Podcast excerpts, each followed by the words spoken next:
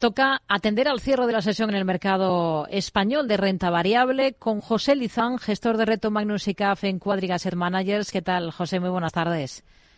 Hola Rocío, ¿qué tal? Muy buenas tardes. Bueno, Banco Central Europeo que ha captado todas las miradas esta jornada y al final pues una sesión que pasa un poco sin pena ni gloria, ¿no? Sí, yo creo que ha cumplido el guion, no ha aportado nada nuevo encima de la mesa, más ha, confirmado las palabras que dijo hace unos días que hasta el verano no prevén bajadas de tipos de interés y la verdad que un mensaje pues muy continuista ¿no? la política de Lagarde y sin grandes novedades. Desde luego que no ha contribuido a, que haya volatilidad en el mercado. Hmm. Hoy en el mercado español en concreto lo llamativo es la caída de Bankinter de más del 5% después de presentar unas cifras, unos resultados de 2023 que han sido récord para el banco. ¿Algo que le haya llamado la atención en las cuentas de Bankinter?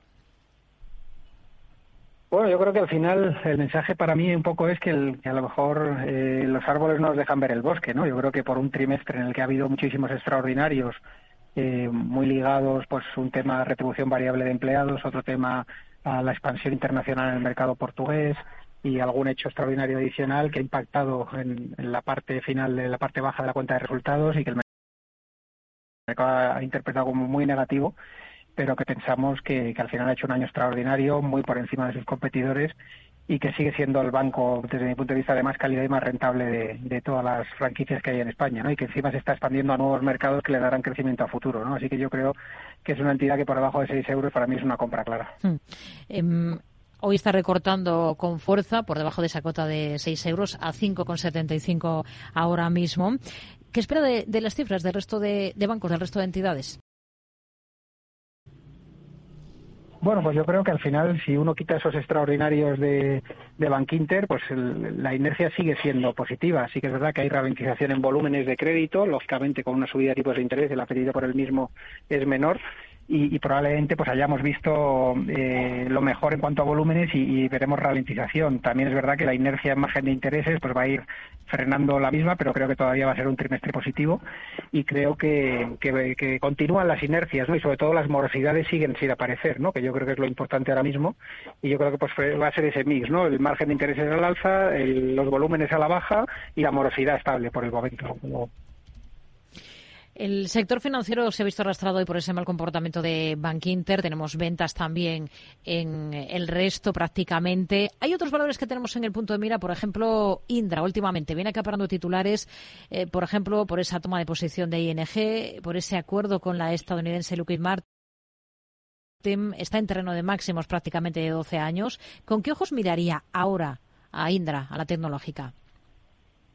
Bueno, pues con más cauto que hace meses atrás, donde estaba muy, muy barata y toda la injerencia política era lo que la tenía lastrada contra sus competidores y la compañía estaba haciendo delivery, ¿no? Sí que ha cerrado bastante el gap de valoración y, es menos atractiva en los momentos actuales, pero yo creo que faltan los catalizadores. Se está especulando mucho con una separación del negocio de Minsight respecto al negocio de defensa y yo creo que si eso se produce probablemente quede el último el último estirón de la cotización y se pueda ir hacia la zona de 18 19 euros ¿no?